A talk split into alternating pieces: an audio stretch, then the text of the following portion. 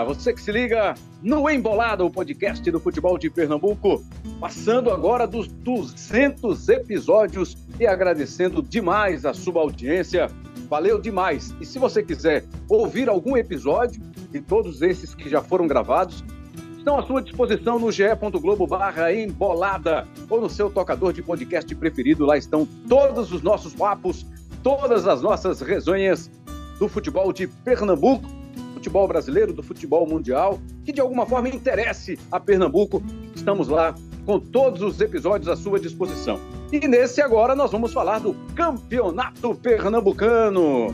Passou rápido, né? Rapidinho já estamos aí falando de Campeonato Pernambucano agora do ano 2023, que começa mais cedo, em virtude do calendário de 2022, com Copa do Mundo, foi um calendário mais apertado para os campeonatos nacionais, regionais, estaduais.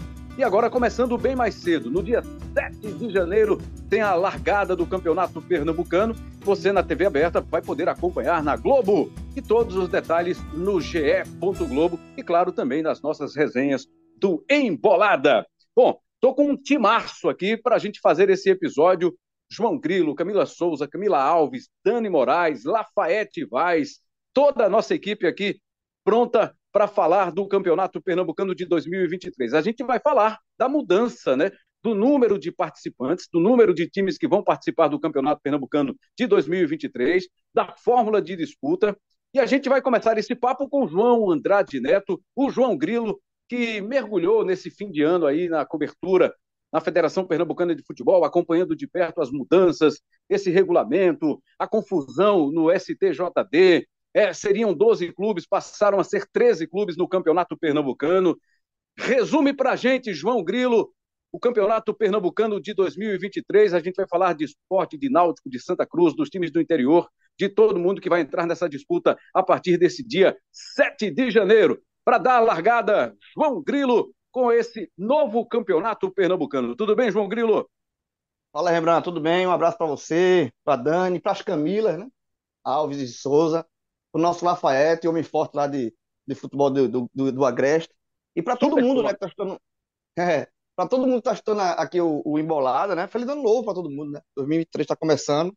E, e o Campeonato Pernambucano é o primeiro campeonato oficial, é, profissional do país a ser iniciado, né? Já começa agora nesse final de semana. E, como você falou, um campeonato que já teve confusão antes da bola rolar, né? A confusão do, do Belo Jardim com Petrolina, que houve um entendimento para todas as partes que seria melhor que os dois entrassem, porque se é, fosse esperar a, a, disputa no STJD, o Campeonato Pernambucano teria que ficar suspenso até o final de janeiro, porque existe o recesso né, da, do, da Justiça. Então, o Campeonato Pernambucano só ia, a, o STJD só ia definir essa questão de Belo Jardim e Petrolina no final de janeiro, então o Pernambucano provavelmente ia ter que mudar regulamento, mudar a fórmula, e tudo isso ia atrasar muito o campeonato se ia só começar lá para fevereiro. Então, os clubes já decidiram manter a fórmula atual, que é to, todo mundo se enfrenta na primeira fase em jogos só de ida, né?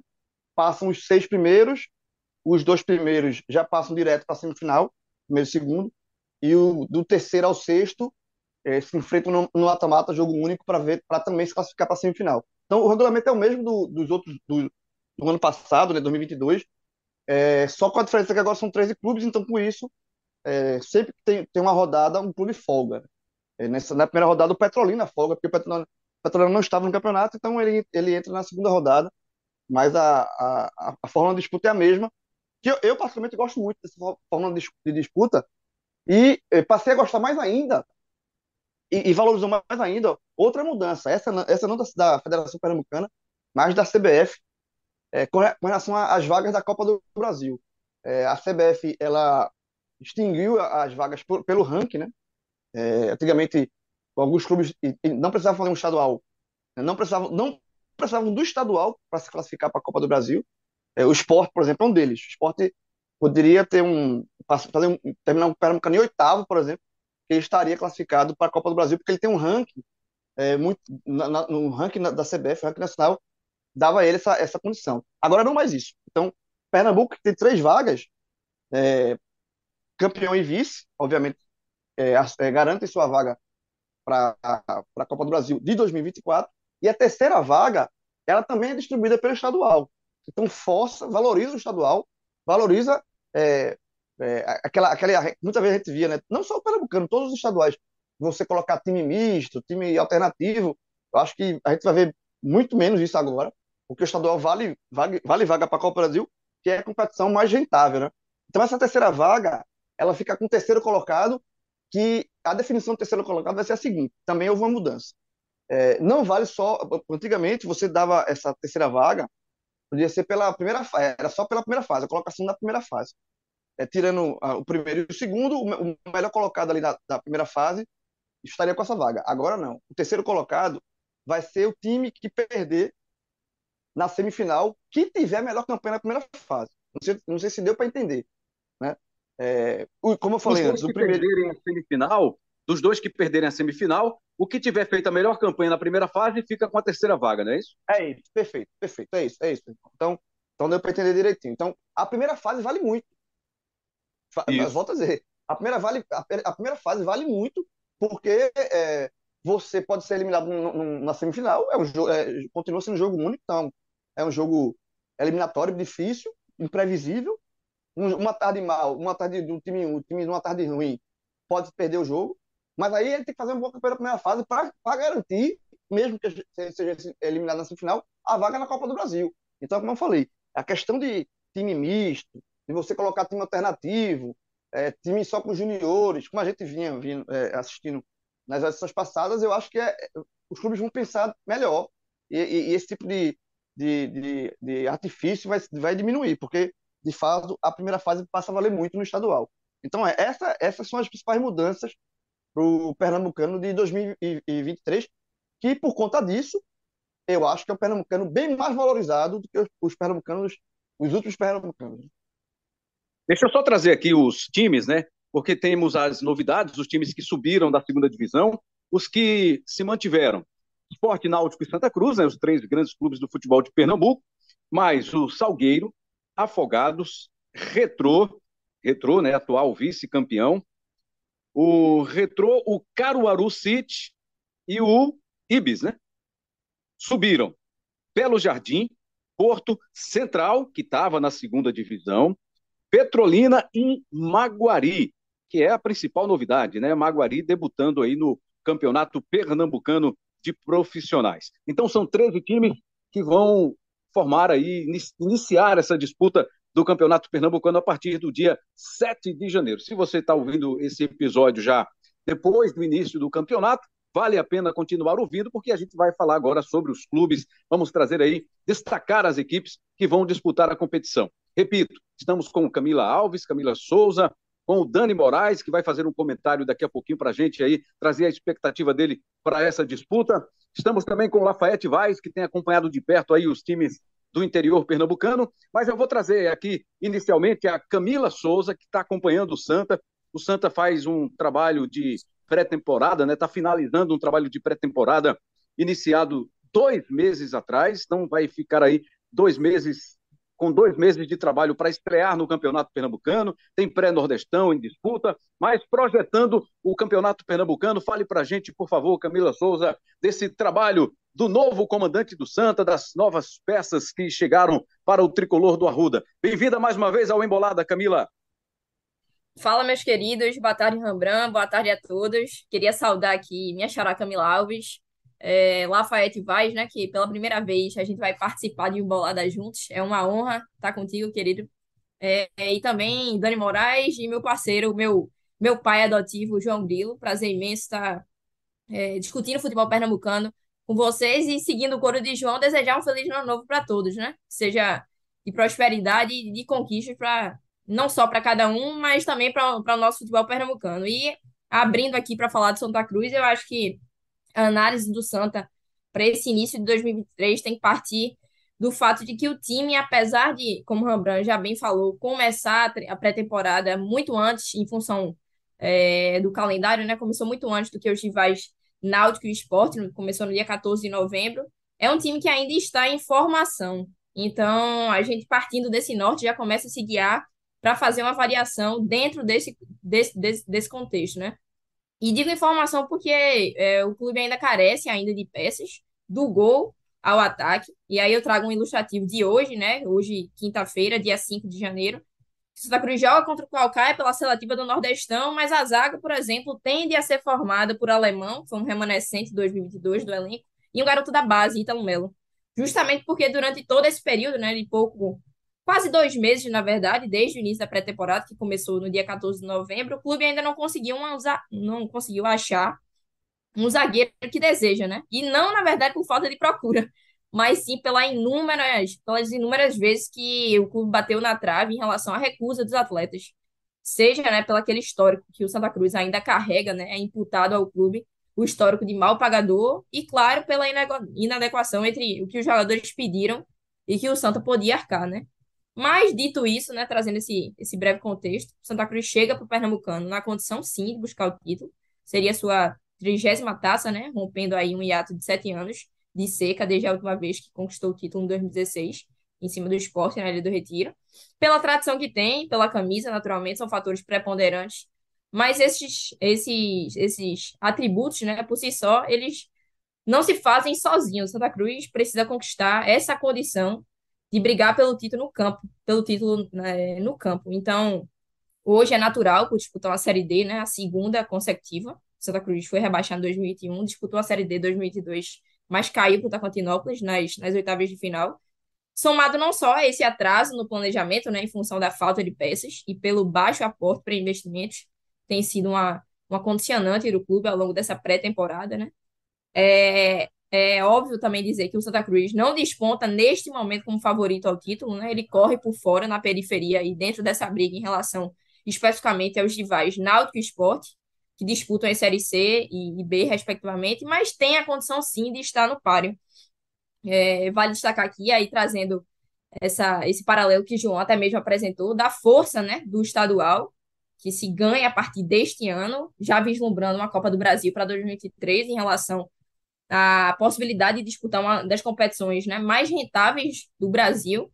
Então, o Santa Cruz precisa, para além da tradição, para além do rompimento dessa seca, ele precisa se adequar a essa nova realidade, precisa atender o apelo da torcida que anda, que anda muito é, desgastada nos últimos anos, em função dos insucessos desportivos, mas precisa figurar novamente no cenário nacional. Então, é, essa mudança no formato da disputa da Copa do Brasil traz um peso muito grande para o estadual, o Feijão falou, e que Santa Cruz precisa, então, buscar essa retomada de protagonismo, né?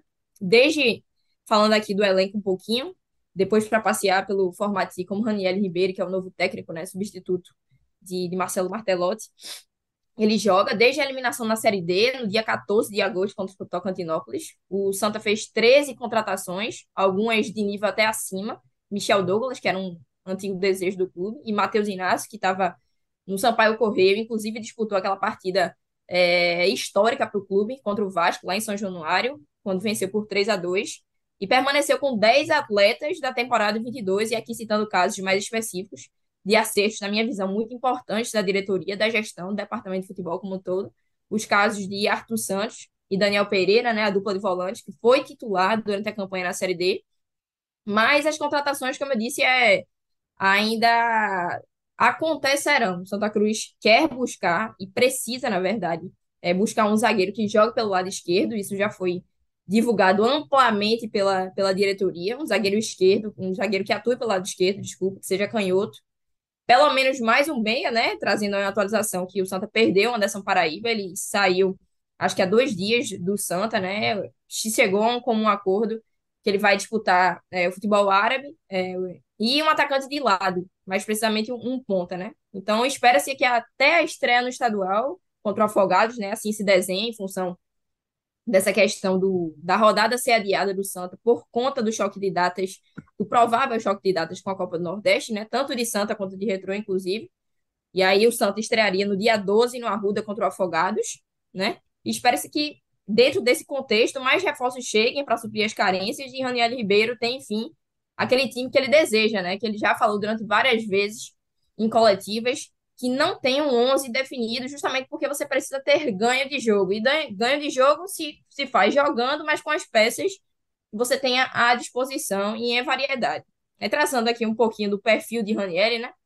Ele é, é muito estudioso, tem uma boa gestão de grupo nos, na brechinha da Copa, que a gente estava cobrindo aqui, é, o futebol local, na brechinha da Copa eu consegui participar, ir a dois treinos de Santa Cruz, lá no CT das Cobras, e ele parece, se pareceu um, um cara muito tranquilo, fez é, muito sereno, gosta de conversar com os atletas nos treinos, é, tem um, um, um aspecto importante aí dessa boa gestão de grupo, a destacar que em 2022 o Santa Cruz sofreu muito com isso, né? Com os casos de pronunciamentos públicos, até mesmo da comissão técnica, com Leston Júnior e Segurado e Edson Ratinho.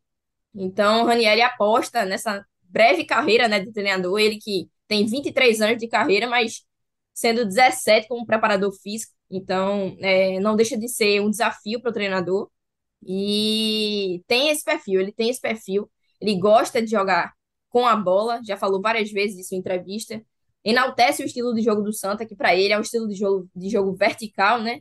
De, de ir para cima, um estilo de jogo propositivo, ofensivo, mas ele, Raniel, ele gosta de jogar com a bola, ter a posse, se lançar o ataque, mas de forma coordenada. Então, é, é dentro desse cenário de expectativa, mas de um pouco de atraso de planejamento que o Santa Cruz chega para o estadual, com condições, naturalmente, de buscar o título, por ser um time grande da capital, é natural fazer esse tipo de, de, de avaliação, mas precisa conquistar isso no campo. Ô, Rembrandt, Maravilha, só, então. só, só, só, só, um ponto que eu queria, eu queria complementar a análise do caminho do Santa, e aí voltando à questão do regulamento, que é o seguinte, é, a primeira fase também é importante para o Santa, muito, e também para os outros clubes, né, a exceção de Náutico Esporte, porque as vagas da Série D, essas sim, são dadas pelos times melhores colocados na primeira fase. Exato, então, exato, então, perfeito. Então, não, não, adianta, não adianta o Santa ir para é, avançar e, em sexto, sabe assim. O Santa tem que fazer uma primeira fase boa para garantir a vaga na Série D, caso ele não suba nesse ano de 2024. Foi o que aconteceu ano passado. Ano passado o Santa, Cruz não conseguiu acesso na Série D, permaneceu na Série D, e ele, ele vai disputar a vaga ele vai disputar o brasileiro da Série desse ano pela vaga conquistada no Pernambucano do ano passado, que é dada na primeira fase. Então, assim, a primeira fase vale muito para o Santos. O Santos tem que fazer uma boa primeira fase. Ele não pode ficar atrás de dois. Ele, por exemplo, ele não pode ficar atrás de Central e Retrô, por exemplo. Porque aí as vagas da Série do ano que vem ficarão com Central e Retrô. E caso o Santa não consiga a, subir esse ano, o Santa fica sem calendário para o ano que vem. Então, é, a primeira fase vale muito para o Santa. O Grilo, é, só, só complementando o regulamento também, primeiro, um abraço para todo mundo, né? Rembrandt, meu personal Lafayette trainer Grilo, Dani Moraes, as Camilas, todo mundo no Embolada, né? Sala cheia. O campeonato que eu acompanho mais de perto, que é a briga pelo rebaixamento, né? Que também mudou esse ano. Nas últimas edições, caíam duas equipes. Esse ano vão cair quatro. Não tem quadrangular do rebaixamento. Né? Se você não for bem na primeira fase, acabou-se quatro equipes caem para a segunda divisão, por isso que a Série A2 do ano passado deu quatro acessos. Né? E 7 de setembro e Vera Cruz, que caíram no ano passado, disputaram a Série A2 também do ano passado, né? mas não conseguiram fazer o bate e volta. Né? Então também mexe com as equipes que brigam pela permanência, é, essa mudança no regulamento. Boas, boas observações aí dos nossos companheiros Grilo e Lafayette Vaz, a força do Agreste. Camila, vai continuar aí acompanhando o Santa. Segue no trabalho, boa sorte, bom trabalho. Volte sempre, Camila Souza. Obrigado.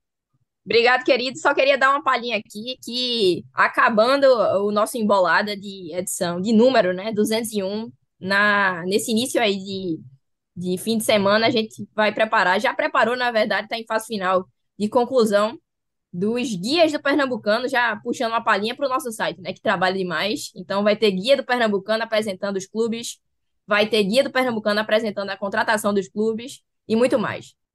Muito bom, muito legal. E você, eu queria, não sai agora, que eu queria que você só ouvisse essa observação que eu vou fazer.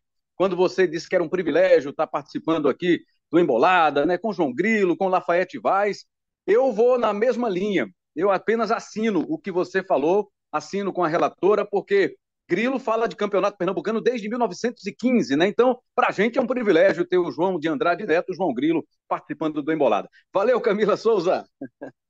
Valeu, queridos. Tchau, tchau. Boa tarde.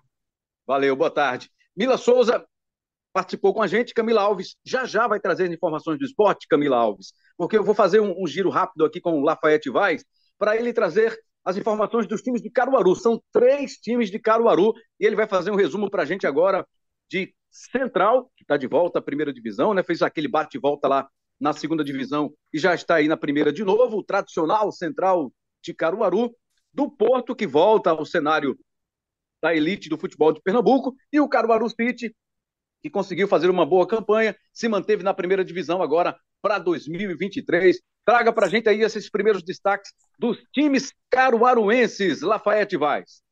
Vamos nessa, Rembrandt. Vamos começar com o Caruaru City, né, que, que permaneceu na elite do, do futebol pernambucano. O City que, diferente do ano passado, quando manteve a base da Série A2, passou por uma grande reformulação é, no elenco. Né? A equipe que debutou no ano passado já com a sexta colocação sonha com uma vaga em uma competição nacional, seja a Série D ou até mesmo uma vaga na Copa do, do Brasil. Né? O treinador vai ser o Adelmo Soares, né? conhece demais de futebol pernambucano, conhece muito do futebol de Caruaru, né? ele que é, quando a bola rolar domingo para Caruaru City Porto, ele vai ser o único treinador a ter passado pelas três equipes da cidade. Né? Treinou o Caruaru City, está treinando o Caruaru City, já treinou Porto e Central em mais de uma é, oportunidade. Acho que o grande destaque da equipe é o Henrique, né, volante que foi um dos capitães na temporada passada, é, permanece na, na equipe para a Série A1. O Henrique estava no Porto, estava no Central, foi campeão com o Central da Série A2, tinha proposta para permanecer, mas achou melhor retornar ao Caruaru City, né? E algumas contratações pontuais, como o William Gaúcho, que agora é zagueiro, né? O William Gaúcho ex-náutico, que ano passado jogou a, a, primeira divisão pelo Afogados, também está trazendo um goleiro ex-campinense, o Diego Almeida, que ano passado foi titular da equipe paraibana, e acho que a, que a grande novidade do City para esse ano é apostar nas categorias de base. 15 atletas formados na base do Caruaru City foram integrados ao elenco profissional, né? Então, o City, mais uma vez, com os pés no chão, não fazendo grandes investimentos, né? É, como eu disse, foram duas contratações que não tem tanta expressão assim, né? São bons jogadores, mas não são tão expressivos. Felipe Eduardo, que ano passado foi do Afogados, né? Autor daquela cobrança do pênalti invertido que viralizou nas redes sociais, também foi contratado. Então, é um investimento modesto do Caruaru City. Como eu disse, o objetivo inicial é permanecer, mas quem sabe beliscar de novo a vaga na próxima fase, como foi no ano passado. E agora, para as duas equipes que estão voltando, né? Falar um pouquinho primeiro do Central, que foi campeão da Série A2, né? Como o Grilo disse, uma competição que foi parada no STJD, o Central ainda não foi oficializado como campeão, né? Mais um título na galeria do Central com o asterisco, mas o importante aqui voltou para a primeira divisão, né? Esse ano o Central vem com um investimento alto, né? Uma folha salarial que triplicou em relação à folha salarial da Série A2 e também da última participação na Elite. O salário, né? A folha vai ser de aproximadamente 180 mil reais. Né? O treinador da equipe vai ser o Betinho, já estava na Série A2 do Campeonato Pernambucano. Betinho foi volante do Cruzeiro, do Inter, do Palmeiras, né, durante a Copa do Mundo, já que a, a Camila falou do Ranielli, o Betinho estava terminando licença pro da CBF, né? Inclusive reencontrou o Alex, meia ex-Palmeiras e Cruzeiro também, eles trabalharam juntos na época de, de atletas, né? Alex atualmente treinador é, do Havaí. O grande destaque do Central é o mesmo de 2018, 2019, 2020, 2021, é o Leandro Costa, ele que está indo para a sexta passagem pelo Central, né? Tá com 37 anos, é ídolo da torcida alvinegra. Na Série A2 foi o artilheiro da equipe com seis gols marcados, fez inclusive o gol do título na final contra o Belo Jardim. Então ele está retornando aí para mais uma passagem pelo Central. Contratou também alguns jogadores conhecidos, né, importantes, como o meia Danilo Pires, que chega é, como principal contratação, né? O Leandro Costa é permanência, o Danilo Pires chega como principal contratação. É, em 2014 jogou no Central, né? Fez um, um, um, bom campeonato pernambucano, chamou a atenção do Santa Cruz, depois foi para o Náutico, jogou no Bahia, no Atlético Mineiro, rodou bastante também o Danilo Pires. Candinho, né, interminável Candinho, que ano passado jogou a primeira divisão pelo Caruaru City, está de volta ao Central, né, já tinha trabalhado na Patativa em 2015, trabalhou com o Betinho também na época do Lagarto, do Sergipe. Outro retorno ao Central é o Anderson Lessa, atacante foi da base do Náutico, passou pelo Cruzeiro, passou pelo Salgueiro, jogou no Central também, está de volta. Central que manteve parte do elenco que conquistou acesso, né? Como já citei o exemplo do Leandro Costa, mas o lateral direito Ed também fica, o meia Maicon Alagoano também permanece. Central que, como eu disse, investiu para brigar por conquistas nessa primeira divisão, né? Além de permanecer, claro, é o principal objetivo, Central quer ir mais longe e quer recuperar a, aquela vaguinha na Série D, né? O Central que é o recordista em participações da Série D, 11 vezes, mas nunca conseguiu passar da primeira fase, né? Quer recuperar essa vaga na quarta divisão para quem sabe sair desse inferno chamado Série D. E o outro caruaruense de volta, né, o Porto, que mantém a filosofia de trabalhar com a garotada. Porto, é, mais uma vez, investe no, nas categorias de base. A grande diferença para as últimas vezes é uma parceria com o Penapolense de São Paulo. Né? O Penapolense cedeu alguns jogadores, em média 10 jogadores, mais toda a comissão técnica. O treinador da equipe vai ser o Oscar de Souza, ele que, como eu disse, é do Penapolense, né? Treinador do Penapolense, trabalhou no sub-23 do Corinthians, foi auxiliar técnico do Leivinha, né? Leivinha também muito conhecido aqui no futebol pernambucano, já treinou o Central. Ele chega aí para comandar o Porto. E essa parceria vai funcionar da seguinte forma: esses jogadores que estão vindo para Pernambuco depois retornarão com Oscar de Souza, mais jogadores do Porto para a disputa da quarta divisão do Paulista, no segundo semestre. Né? Então, essa parceria ao longo do ano. Contratação do Porto, né, como eu disse, vem muitos jogadores desconhecidos desse penapolense, mas atletas também rodados aqui no futebol pernambucano, né? O Thalisson, atacante ex-náutico, acho que jogou no Náutico em 2018, se eu não estou enganado, fechou com o Porto para a disputa do Campeonato Pernambucano. A equipe manteve a base que conquistou esse acesso, né, retorno à primeira divisão. É, é, jogadores, alguns bastante conhecidos, como o Jason e o Edvine, esses dois integraram o elenco do Caruaru City no Pernambucano do ano passado, né, permanecem para esse retorno. Wagner Rosa também, né, extremamente rodado, 39 anos, já disse que vai encerrar a carreira após o Campeonato Pernambucano, é mais um que volta ao time do Porto, e como destaque eu colocaria o Danielzinho, né? Ele que foi decisivo no, no acesso do Porto, fez dois gols no jogo do acesso, é, é muito versátil, pode jogar lateral direito, lateral esquerdo, meia, já passou pelo Central, é, pelo Vera Cruz, disputou a primeira divisão pelo Vera Cruz, e é mais um jogador que foi formado nas categorias de base do Porto. Né? Então, também com investimento, assim como o Caruaru City, o Porto investimento mais modesto, né? Os clubes dentro da filosofia de, de revelar jogadores e o Central, como eu disse,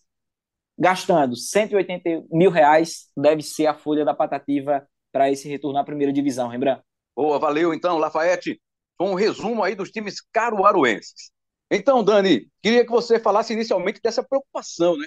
Três times jogando no mesmo estádio o gramado tem que estar muito legal para suportar essa carga, hein, Dani? Tudo bem, amigo? Boa tarde, boa noite, bom dia. Bem-vindo mais uma vez.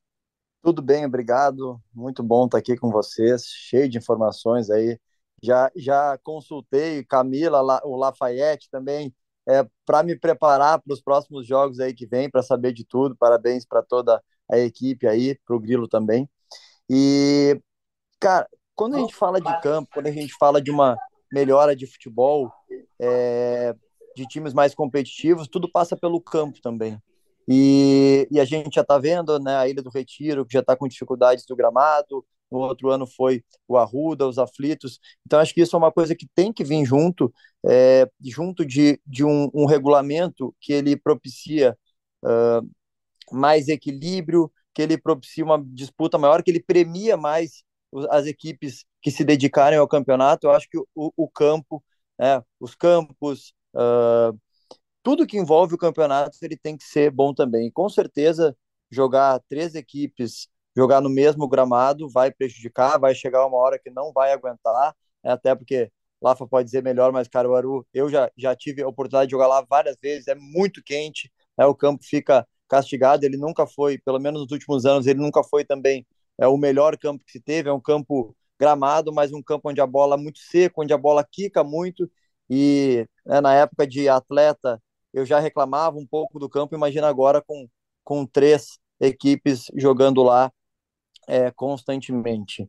E falar um pouquinho, Rambra, do, do campeonato, é, eu acho que isso mudou um pouco, aumentaram as equipes, o regulamento está tá ajudando e está beneficiando, uh, fazendo com que as equipes se dediquem mais ao campeonato. E tem um ponto aí que eu acho que é fundamental a gente falar também da questão da preparação.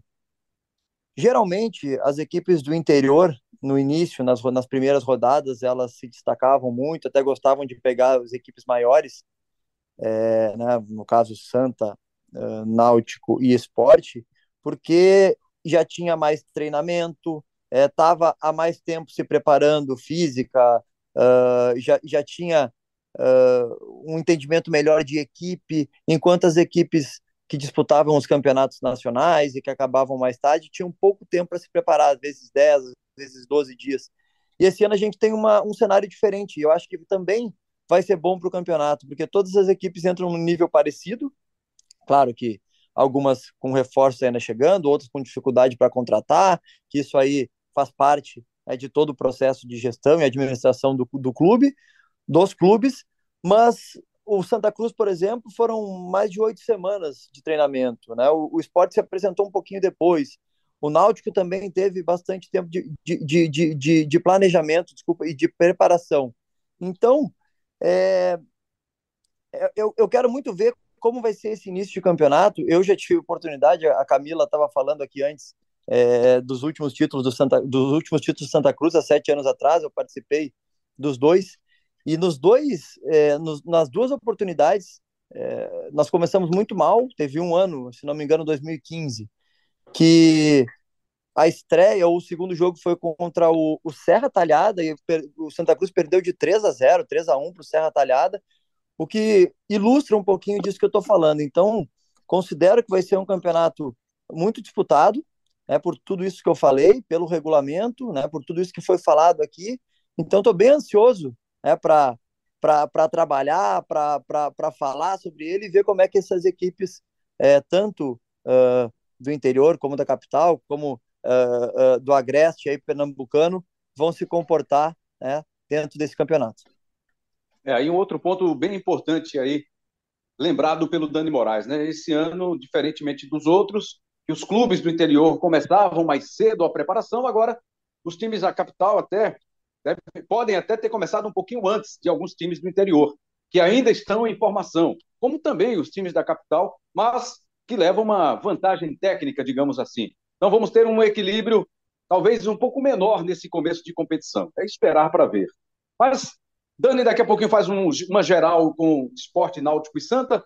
A gente vai falar com a Camila Alves, que tem acompanhado o esporte, me surpreendeu muito essa história do gramado da Ilha do Retiro, né? mais uma vez atacado por pragas, e aí o esporte tem essa sua estreia adiada, e foi muito tempo sem futebol, né? Na Ilha do Retiro, no Arruda, nos Aflitos. Os times acho que demoraram um pouquinho, né, para cuidar dos gramados. Mas vamos então trazer uma geral, informações do esporte que se prepara para mais uma temporada. Camila Alves, bem-vinda mais uma vez. Muito obrigada, Rio Branco. Que ótimo reencontrar você agora em 2023. É, a Lafayette, Camila, João, Dani, é, todo mundo está aqui com a gente, né? Todo mundo que está nos acompanhando. É, agora aí nessa primeira edição da gente já nesse novo ano, né? E aí, começando sobre essa história que tu falaste, né? Sobre é, justamente o gramado aí da Ilha do Retiro. É, o esporte tinha pretensão, né, de fazer esse jogo lá na ilha, e o que acontece é que nos últimos dias é, ocorreu justamente que o gramado terminou sendo acometido por essa praga e, e eles iniciaram um, um processo né, de, de reestruturação mesmo desse gramado de é, é, é, todo um procedimento que eles passam um produto e aí tem que é, fazer matar no caso essa essa digamos assim, essa erva, né, que tem ali, e aí depois é que eles fazem é, toda uma reestruturação, né, ali daquele gramado. É, só que aí o que, é que acontece? O momento, né, em que isso terminou acontecendo foi muito próximo aí da competição. É, o gramado já está, inclusive, hoje na quinta-feira, ele já está bem melhor do que as imagens que, que apareciam na segunda, mas ainda existe uma previsão de pelo menos uma ou duas semanas que o esporte vai precisar é, manter um, um, processo mesmo de, re, de reforma aí nesse gramado, né? Ele não é uma troca completa do gramado, ele é apenas é, um produto que está sendo passado que por isso é, trechos do gramado terminam é, ficando mais amarelados e aí, só depois disso é que o, o, gramado passa a se recuperar. Então, eles precisam esperar todo esse tempo de ação do, do próprio medicamento, né, do, do da própria é, produto que eles colocam ali, e depois da recuperação do gramado. Então, é, é um procedimento que, por conta disso, que eles estão precisando desse, desse prazo maior.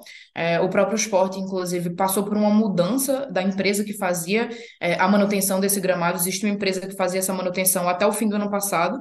E aí, quando agora no início do ano, há cerca de cinco dias, eles trocaram essa empresa. É, então, todo, todo esse processo eles estão fazendo já nesse momento aí de transição.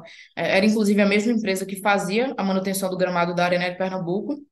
E a Arena de Pernambuco foi um, um dos estádios procurados pelo esporte para conseguir é, tentar conseguir manter o jogo nessa data, né, no domingo, onde, quando iria acontecer inicialmente ali a estreia contra o Ibis do esporte, mas a Arena de Pernambuco também não teve condições. É, ele já, o, o, novo governo chegou, inclusive, já a apresentar algumas imagens né, do estádio, é, que tão, vão ter que passar também por um processo de, de, reestruturação ali do gramado, então eles também não conseguiram. O Arruda também não era possibilidade, os aflitos também não foram possibilidade, então, é, até o momento, esse jogo está adiado. E eu digo até o momento porque essa não foi uma informação que foi oficializada, assim, ainda na tabela e tal, mas o próprio presidente da, da Federação Pernambucana, o Evandro, já confirmou isso. O esporte ainda não se pronunciou oficialmente até esse momento, né, que a gente está gravando aqui, porque realmente está esperando essa oficialização, mas a tendência é que essa, esse adiamento aconteça mesmo, e aí no final das contas, ao invés de estrear com o jogo da primeira rodada, o mais provável seria que o esporte termine estreando com o jogo da segunda rodada, que é o jogo contra o Maguari, que vai acontecer na quarta-feira. E aí alguns pontos é, que terminam mudando aí um pouco a, a vida do esporte com, com essa mudança, né? É, uma das primeiras questões é, se confirmando essa, essa estreia acontecendo realmente na quarta-feira, é, é, possível que o esporte consiga contar com, se não todos, ou pelo menos alguns dos reforços que eles contrataram. Porque o que é que acontece? Esse jogo acontece, é, aconteceria, no caso, no dia 11, é, e o esporte, assim como todos os clubes da Série A e Série B do brasileiro, desde o ano passado precisa respeitar é, a nova janela de transferências da CBF. Então, é, para a maior parte das contratações que são feitas, diria que quase na totalidade delas, os clubes precisam esperar o período da, da janela de transferências para poder registrar esses jogadores. Então, a estreia, se acontecesse no, no dia 8, no domingo, o esporte não poderia contar com nenhum dos reforços contratados para 2023. Mas como essa janela abre no dia 10, agora na terça-feira, o que o esporte conseguir é, registrar né, nesse período ali, ainda na terça-feira, eles conseguem utilizar, conseguiriam utilizar para o jogo da quarta. É, somente o, os registros da terça-feira, porque normalmente esses atletas precisam estar é, presentes no, no BID um dia antes de cada jogo, né? Então, só seria válido realmente para os jogadores que eles consigam regularizar aí na terça-feira. Os jogadores que tiveram renovação de contrato aí é, já respeitam uma outra regra, os clubes são liberados pela CBF é, para poder solicitar esse registro, né? E, e, o próprio clube fazer é, aí a inscrição dos jogadores. Essa era, um, essa uma, era uma dúvida né, de alguns torcedores e alguns torcedores. Vi muita gente perguntando sobre isso, mas eu cheguei a consultar a CBF nos últimos, nos últimos dias e eles disseram: não, no caso aí de renovação, é, basta o clube fazer a solicitação para a CBF, a CBF libera e esses jogadores é, ficam aptos né, a ir atuar. Mas se a gente for olhar, no, digamos, no âmbito geral aí do, do esporte, o esporte é, é um clube que inevitavelmente ele sempre vai ser colocado ali entre, entre os favoritos na, na briga para o título, né? Sempre vai ser colocado entre os clubes que estão brigando pelo título, por todo o histórico, por toda a, a diferença é, financeira, mesmo em situação financeira é, difícil no momento, é, sempre está numa situação, digamos assim, mais é, favorável do, do, que outras equipes. Então, ele sempre vai ser colocado ali é, dentro daquela prateleira, mas de uma forma ou de outra, o último título do esporte conquistado foi em 2019, então é, são aí três anos né, sem, o, sem o título do Pernambucano. No ano passado, inclusive, já em 2022, né, o esporte caiu nas quartas de final para o Salgueiro. E aí, muito além dessa questão do, do clube já querer o, o, próprio título em si, né, de, de querer é, é, voltar a conquistar, porque querendo, não, é, é uma questão que, que ajuda muito né, o, o clube de uma forma geral, existe também essa questão da vaga na Copa do Brasil, que é como o João estava bem explicando, né, que o, de tudo que é que muda, né, nesse caso. E aí, no caso do esporte, nessa questão da Copa do Brasil, eu, eu acredito que a grande questão é porque o esporte, de certa forma, sempre teve, é, digamos, uma certa segurança de que sempre teria aquela vaga ali que iria pelo ranking. O esporte, nos últimos anos, é, sempre, sempre teve ali aquela, aquela segurança de que eles conseguiriam se classificar pelo ranking se não houvesse uma campanha é, que, que, garantisse essa classificação pelo pernambucano, né? Então, é, a partir desse momento, isso vira uma preocupação né, para o esporte. Existia, evidentemente, uma preocupação de fazer boas campanhas no pernambucano, mas pelo menos eles sempre tinham aquele direito meio que assegurado ali da Copa do Brasil. E aí, com essa mudança aí de regulamento, o, o, presidente, né, Yuri Romão, ele chegou a avaliar essa mudança como positiva, mas ele, ele admite, né, inclusive, que o, o clube, desde que, anunci, desde que a CBF anunciou né, essa mudança, de que eles passariam a estudar aí algumas mudanças de planejamento. Então, é, como o Ben João falou, aquelas possibilidades que existiam às vezes, né, de colocar um time é, sub-20 ou, ou, alguma coisa assim do tipo, às vezes por conta de inchaço de calendário, é, me parece mais improvável que aconteça nesse ano. O esporte já chegou, inclusive, a jogar é, algumas competições de primeiro semestre com times de sub-20, é, justamente por conta dessas questões de desgaste, de questão de calendário, mas dessa vez eu imagino que é, vai ser muito mais improvável né, que aconteça. E aí eu imagino que, como muitas outras equipes, é, o, esporte é um time que está em processo de formação, mas para esse primeiro semestre seria agora é, talvez classificado pela diretoria como um time já em fase final de formação.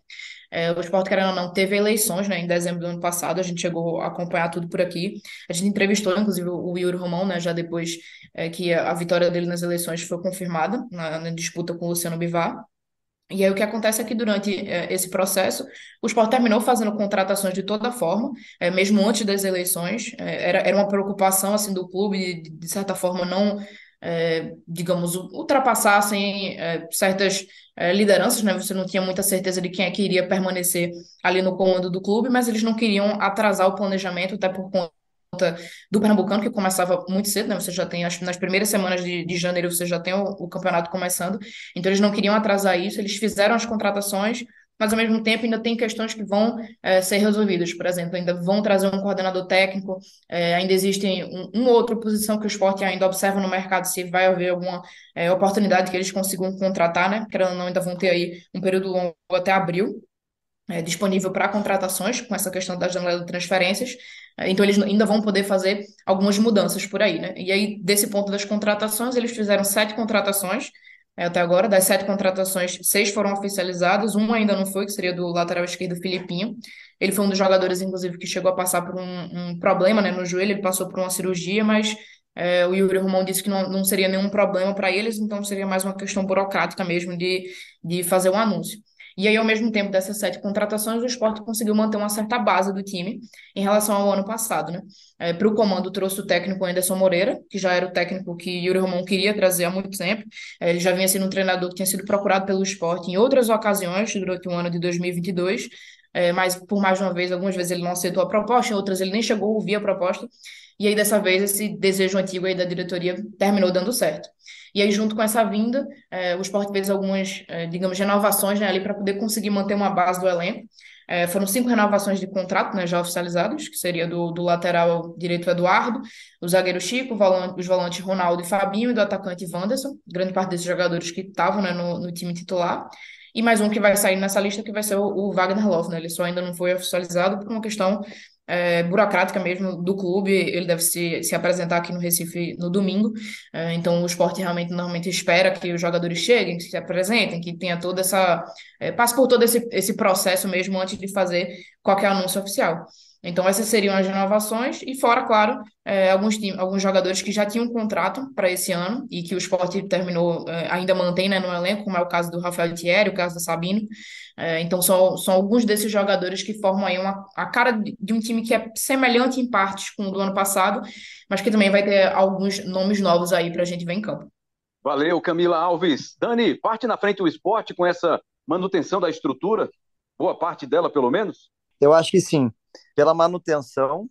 E ano passado a gente bateu muito na tecla é, da questão do treinador. É, e o Anderson Moreira é um treinador experiente, que tem resultados, que atrai bons uh, nomes e dá credibilidade uh, ao projeto. especialmente porque atacou as maiores uh, fraquezas que tinham, né, as vulnerabilidades que o grupo tinha.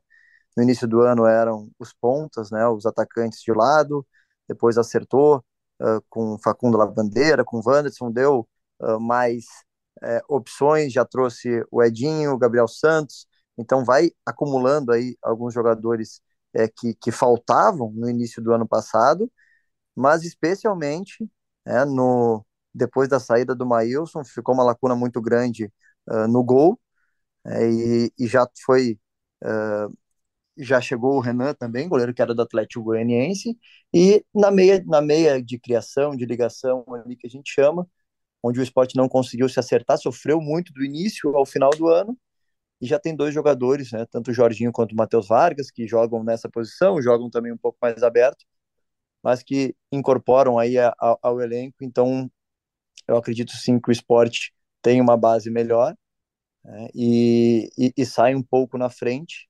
mas o Náutico, que é o bicampeão, passou por uma reformulação grande, é, perdeu aí jogadores que já estavam há muito tempo no, no grupo, é, Chiesa, Jean Carlos, que eram referências, é, já não vinham rendendo mais o mesmo futebol, mas eram referências, e agora passa por uma reformulação, é, tem jogadores experientes no grupo que estão num momento diferente do que, do que vinham no ano passado. Vou dar um exemplo de Vitor Ferraz e Souza, que são bons jogadores tecnicamente e precisam ter intensidade e no ano passado não conseguiram entregar porque chegaram no meio de um processo já comprometido, é, não conseguiram treinar. No meu ponto de vista, eram muitos jogadores com características parecidas e considero que esses são dois que podem ser dois pilares importantes para essa reconstrução de um time jovem, de um time que ainda precisa de, de, de peças especialmente para o ataque, que permaneceu com o treinador, com o Dado Cavalcante, que já tinha feito essa avaliação, mas precisa sim ir no mercado e, e, e melhorar. É, o Santa Cruz, a Camila falou bastante aqui, mas acho que a aposta né, também teve, manutenção de alguns atletas, é, a dificuldade das contratações, né, muitos atletas às vezes não querem vir, muitas vezes atletas é, vão para outras equipes, preferem ir para outras equipes, mas apostou num treinador, né? Eu falo aposta porque é, o Raniel ele tem bons trabalhos já, mas é um treinador novo, é, é diferente, né? Quando tu vem para camiseta uh, defender as cores uh, do Santa Cruz, né? Um, um, um, clube grande, um clube que tem muita cobrança. Então ele fez um trabalho bom, o Raniel no Campinense, no ABC também, mas no Campinense com um cenário muito parecido com o que é do Santa Cruz hoje em relação é, financeiro, com patamar o nível de atletas e conseguiu entregar o resultado, né, que é o principal uh, é o principal foco do Santa Cruz no ano, que é o, o acesso, né, para a Série C. Destaco também, ah, tem o Hugo Cabral também que renovou, né, que foi um dos destaques, Michel Douglas que já vem jogando. É, acho que o Santa Cruz vai depender muito do entrosamento, do entendimento desses atletas. Destaco também né, o Retrô, porque o Retrô foi o, o ano passado fez um, um excelente ano, é, não conseguiu os dois objetivos, dois grandes objetivos, mas fez um excelente ano. O Campeonato Pernambucano foi até a final, teve mais perto até do que o Náutico de, de, de vencer, mas acabou perdendo. E na Série D fez uh, uma, uma primeira fase excelente, depois acabou saindo para o Santa Cruz. Incorporou no seu, no seu elenco uh, jogadores mais rodados, o que não era uma característica, nos outros anos, né, como o Rômulo, o volante, o Jonas também, que tem passagem por grandes clubes, é, o Luizinho, que jogou aqui no Santa Cruz, foi meu companheiro, inclusive, e teve muito tempo nos Emirados Árabes. Agora, tem uma questão que tem que ser é, dita, né, e a gente vai precisar analisar, que são atletas que estavam há um bom tempo sem jogar, que estavam sem ritmo, que precisam retomar, e isso pode fazer a diferença. Né? Eu, o Lafa falou bastante dos clubes, acho que o, que o Central vem bem, vem forte, vem com jogadores identificados com, com a camisa, vem com investimento maior. Uh, o Salgueiro, já enfrentei demais o Salgueiro, e o Salgueiro, independente de planejamento, de dos jogadores que, que traz, sempre é um clube muito difícil de enfrentar. A Camila Alves falou bem agora aí sobre uh, que, que, o, que o Salgueiro foi o responsável por tirar o esporte no passado do campeonato. É, o Afogados também, da, da mesma forma, uma viagem longa, é, contratou o Walter, que estava no Santa Cruz, e está lá já há um bom tempo treinando, né, precisa assim se condicionar melhor, mas a gente sabe, a gente viu no início do ano passado pelo Santa Cruz que fez a diferença em alguns jogos do Pernambucano, mesmo fora de forma, mesmo buscando a melhor forma. O Valdeir, que jogou uh, no Salgueiro também, era o líder de assistências do Salgueiro no ano passado, também foi né, pro, pro Afogados. Então, eu acho que, voltando à minha primeira fala lá, acho que tem tudo para ser um campeonato muito competitivo, um campeonato onde as equipes vêm bem preparadas, onde tem objetivos maiores, né? E, e tô, tô ansioso aí que comece para a gente ver como é que vai decorrer esse campeonato.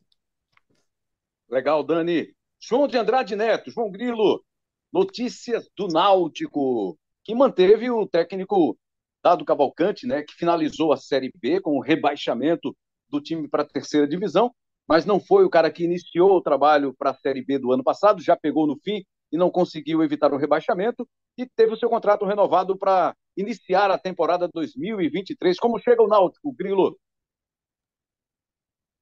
Rembrandt, é, o Náutico, como o Dani já adiantou aí, ele passou por um, dos três, é o que passou por maior reformulação, né? É, depois da, da queda para a Série C, é, houve uma reformulação é, enorme, praticamente quase todo o elenco, né? É, ficou o Dado Cavalcante, que é o treinador, né? E algumas peças assim, é, o, o, Vitor Ferraz, o Souza, que são jogadores mais experientes. O Vitor Ferraz foi uma renovação do contrato, o Souza já tinha contrato, mas é, teve que se enquadrar aí na questão salarial por conta da, do rebaixamento do Náutico. E o Anilson, que chegou por último, né, lateral direito, mas foi utilizado como zagueiro e, inicia a, a temporada como zagueiro. E o resto, basicamente, pessoal da base, né? Jogadores da base que permaneceram é, e, isso é o, que, é o que sobrou do Náutico de 2022 para 2023. É, e aí o Náutico foi ao mercado, já contratou 11 jogadores, mas é, esse número vai aumentar, vai aumentar muito ainda. É, o próprio é, Dado Cavalcante já falou que é pelo menos mais cinco reforços. Né? Um, um, centroavante, o Náutico hoje o Náutico vai começar o Campeonato Pernambucano sem centroavante, sem o camisa 9 ali, o, o, o centroavante de área. Não, não, não existe essa, esse, esse papel no Náutico, essa função, um jogador com essa função no, no elenco. Então, o Náutico ainda vai para o mercado e o Náutico, ele, eu acho que o Náutico ele entra meio com uma interrogação, porque de fato é um time muito mexido. Né? O Náutico é, disputou nessa pré-temporada dois jogos treinos contra o Asa, é, de Alagoas, de Arapiraca, né? empatou o jogo em Arapiraca e perdeu nos aflitos. É, então, assim, tudo bem que a gente, em período de jogos treinos, o, res, o resultado final não é o mais importante, o mais importante é avaliar o trabalho mas é impossível também que não, não ligue um sinal de alerta aí, é, pelo menos na torcida, por conta do, do, do desse, pelo menos desse início de temporada do Náutico, por conta dessas, dessa grande reformulação que não se encerrou. Né? O Náutico que vai buscar um tricampeonato no, no, no Pernambucano, é, feito que ele só conseguiu duas vezes na, na sua história. O Náutico foi tricampeão pernambucano nos anos 50, 51, 52, 53. E depois, o último tricampeonato, na verdade, é o, é o Hexa, né? Porque o Náutico foi tricampeão nos anos 60, 63, 64, 65, mas aí depois ele engatou a, a sequência até chegar no Hexa. Então, assim, é, desde os anos 60 o Náutico não é, não é tricampeão. Então, é, é um... Se o Náutico vier a ser tricampeão é, agora em 2023, é, é um marco, né? Para o clube, porque você... É, é um feito que você não conquista, não conquista há mais de 50 anos. É, mas, de largada, a largada do Náutico ela é, é preocupante, digamos assim, até porque o Náutico está na Copa do Nordeste, né? Na, na, fase de grupos. Então, no começo, é, quando começar a Copa do Nordeste, o Náutico vai ter que revezar elenco aí, porque o calendário vai ficar muito inchado. E, no momento, o Náutico não tem quantidade de jogadores para formar dois times. Não estou falando nem de qualidade, estou falando de quantidade. Então, por isso que o Náutico ainda vai, é, pelo menos, é, é contratar mais, é, é, mais cinco, quatro ou cinco peças é, de início, né? Porque é, os, as contratações também foram de jogadores não muito conhecidos, assim, o Náutico está se enquadrando nessa nova, né, né, nessa nova realidade, né? De, de clube de Série C, então o orçamento apertou, né? então o Náutico foi ao mercado, mas trouxe joga... talvez o mais conhecida deles é o Wagner, né, goleiro, que estava na Chapecoense, mas que tem um histórico de lesão, né? É, e o Matheus Carvalho, que é um jogador que já passou pelo Náutico. Jogador que, na verdade, é um, é um retorno. Mas, além deles, o Náutico contratou os zagueiros Denilson, que jogou no Santa, né? e Odivan, que é, estava na Juventude. É, os laterais esquerdos, Diogo Matos e Alan Cardoso, o outro que passou no Santa, não, Alan Cardoso. E, e os volantes, Jean Mangabeira e Jangal, é, esse paraguaio, né? um dos dois estrangeiros que o Náutico contratou. E os meias, já falado, o Matheus Carvalho e o Gabriel Santiago. E no ataque, o Regis Tossati e o Polvilheiro, que é o colombiano, é, que é o segundo estrangeiro aí que, desse elenco do Náutico. Então, você nota aí que são jogadores. É, muitos desses jogadores são, de fato, novidades. Assim, para o torcedor, jogadores que. É, tanto, por exemplo, tanto o, o, o Galto quanto o Polvilheiro são jogadores jovens que vêm do futebol paraguaio e do futebol colombiano. Então, é, é são apostas. É, pode dar certo e, e, também pode ter questão da adaptação, tudo isso. Então, é, é um Náutico que começa com uma, uma enorme interrogação, digamos assim, nesse, nesse início de temporada e, é, e só os jogos, é, só o passar do tempo, os jogos, é, vai, vai dar a confiança ao torcedor ou vai aumentar esse sinal de alerta. Mas é um Náutico bem diferente, bem diferente com relação ao, ao Náutico 2023. Desculpa, 2022.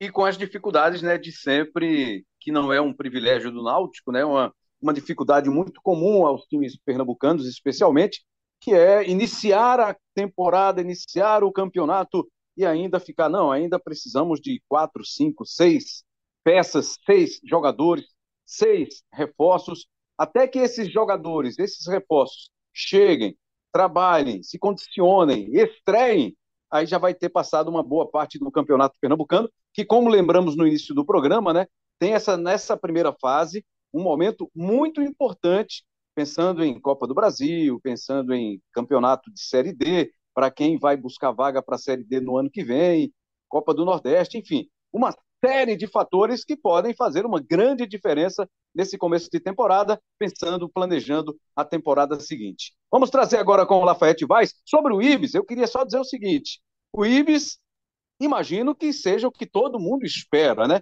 aquele Ibis que vai brigar de novo para não cair. Qualquer coisa diferente disso vai ser uma grande surpresa para todos, todos nós.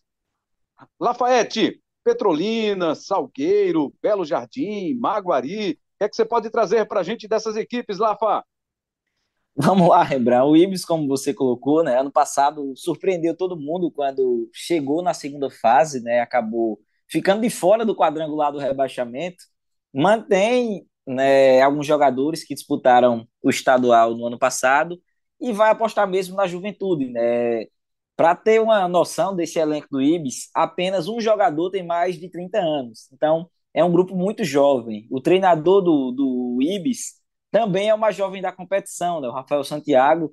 Ele que tem 35 anos, estava nas categorias de base do Ibis, também já passou, já foi treinador da base do esporte, então vai ter sua primeira oportunidade como técnico profissional.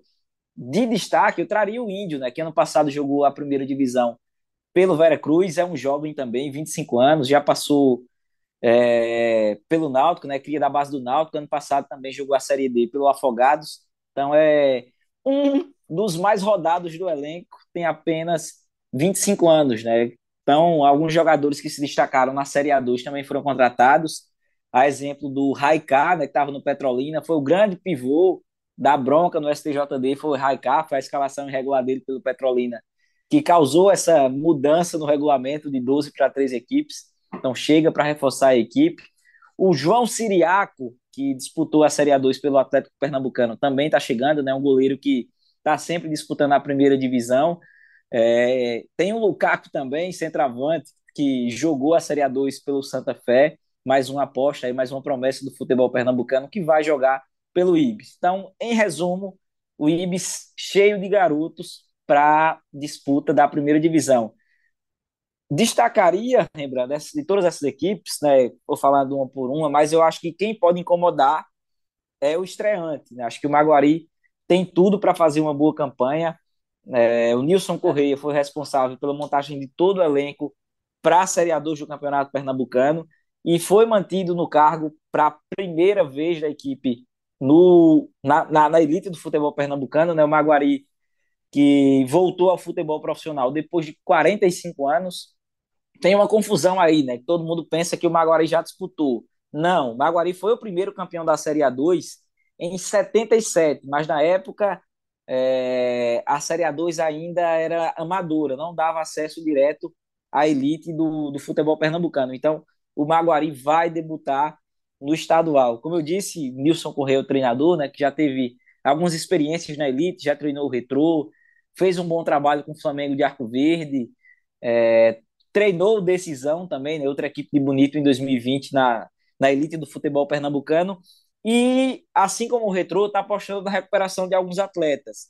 Uma das contratações é o Rafinha, né, ele que foi formado nas categorias de base do Flamengo, ficou conhecido em 2013 como o Neymar da Gávea, né, foi campeão da Copa do Brasil, participou ativamente daquela campanha do Flamengo na Copa do Brasil, também defendeu clubes como Havaí, Bahia, Atlético Goianiense, estava na Bolívia, estava no The Strongest e chega aí, é, né, retorna ao Brasil para defender o Maguari. Outro jogador que estava longe, né, estava até parado, Zé Eduardo, mais um jogador experiente, né, de 30 anos, tem no currículo aí dois títulos do Sul-Americano Sub-20 com a seleção brasileira em 2009 e em 2011, né, um cara que é, jogou com Walter na seleção de base em 2009, foi campeão com Walter em 2009 e em 2011 venceu o Sul-Americano com jogadores como o Casimiro e o Neymar, por exemplo.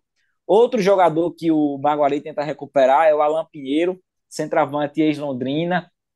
Então está apostando em alguns jogadores experientes na recuperação desses jogadores experientes para fazer bonito no estadual, né? Também jovens talentos, como o Kennedy, né, goleiro que estava no São Paulo, que era cobiçado pelo Santa Cruz, estava na mira no Santa Cruz, mas acabou fechando com o Maguari. Maguari também manteve a base da Série A2, né, alguns destaques como o Memo, né, o capitão Memo, ex-Santa Cruz, muito conhecido no futebol pernambucano, o Meia Luan Henrique também, que é um, um jovem que passou pelo Retrô, foi formado na base do Retrô, então é uma equipe que é, investiu para buscar uma vaga em uma competição nacional, né? não quer apenas permanecer, está estreando, mas é um clube de empresários, o Maguari quer fazer bonito né, campeonato pernambucano e está investindo para isso, investiu para isso, então, tem um trabalho contínuo desde do, da, do início da preparação para a Série A2. Esse trabalho é continuado e tem um diferencial né, que a maioria dos, dos clubes do interior não tem, que é jogar em casa. O Artuzão foi aprovado nas vistorias, né, tá passando por reformas, mas o, o, o Decisão, não, o, o Maguari vai receber as equipes em Bonito. Né? Então, pode ser uma surpresa boa nesse campeonato pernambucano. Uma equipe que passou. Oi? E o Belo Jardim? Bom, o Belo Jardim tem um, uma grande interrogação sobre o, o Calango, né? Tá voltando aí para a primeira divisão depois de cinco anos, manteve o treinador Thiago Marcolino, né? O Marcolino que treinou o Caruaru City é, no ano passado, mas começou muito tarde a preparação, né? A equipe que iniciou a pré-temporada no dia 19 de dezembro, ainda sem saber se disputaria ou não o Campeonato Pernambucano. Então teve muita dificuldade para montar o elenco, um elenco que ainda não está fechado, está né, tá sendo fechado aos poucos, até por conta daquela indefinição, joga, não joga.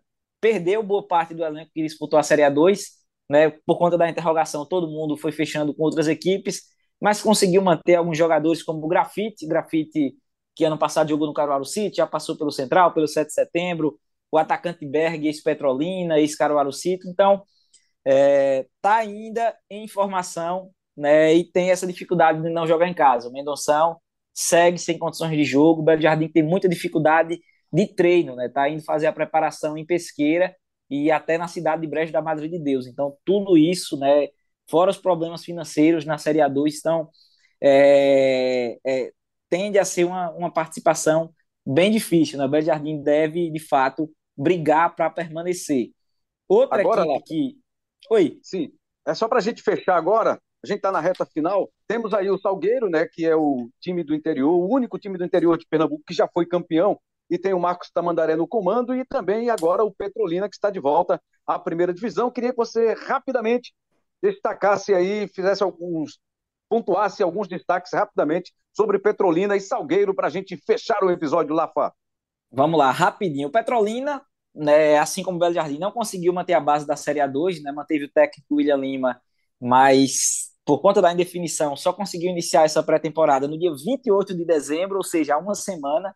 Então, está sofrendo para montar o elenco. Né? Jogadores da região e que disputaram a Série A2 devem formar a base desse Petrolina, que também briga para não cair. O Salgueiro também passou por uma grande reformulação, né? A equipe que vencendo a pedra no sapato dos grandes, tenta chegar à nona semifinal seguida de, de estadual, aposta no Marcos Tamandaré, um cara que é, foi lateral durante oito temporadas, foi auxiliar técnico do Daniel Neri, então conhece muito bem Salgueiro. Trouxe de volta o Tanaka, né, que foi o goleiro titular na conquista do único título de uma equipe do interior, e manteve alguns jogadores da última temporada, como o Ebert, volante, né, o goleiro Everton também, que foi titular no ano passado, permanece. Então, tem a manutenção do elenco. E o Afogados né, é outra equipe, assim como o Salgueiro, passou por uma reformulação total. Sérgio China foi o treinador nos últimos dois anos, está fora. Quem vai comandar é o Evandro Guimarães, né, ex-central, ex-salgueiro.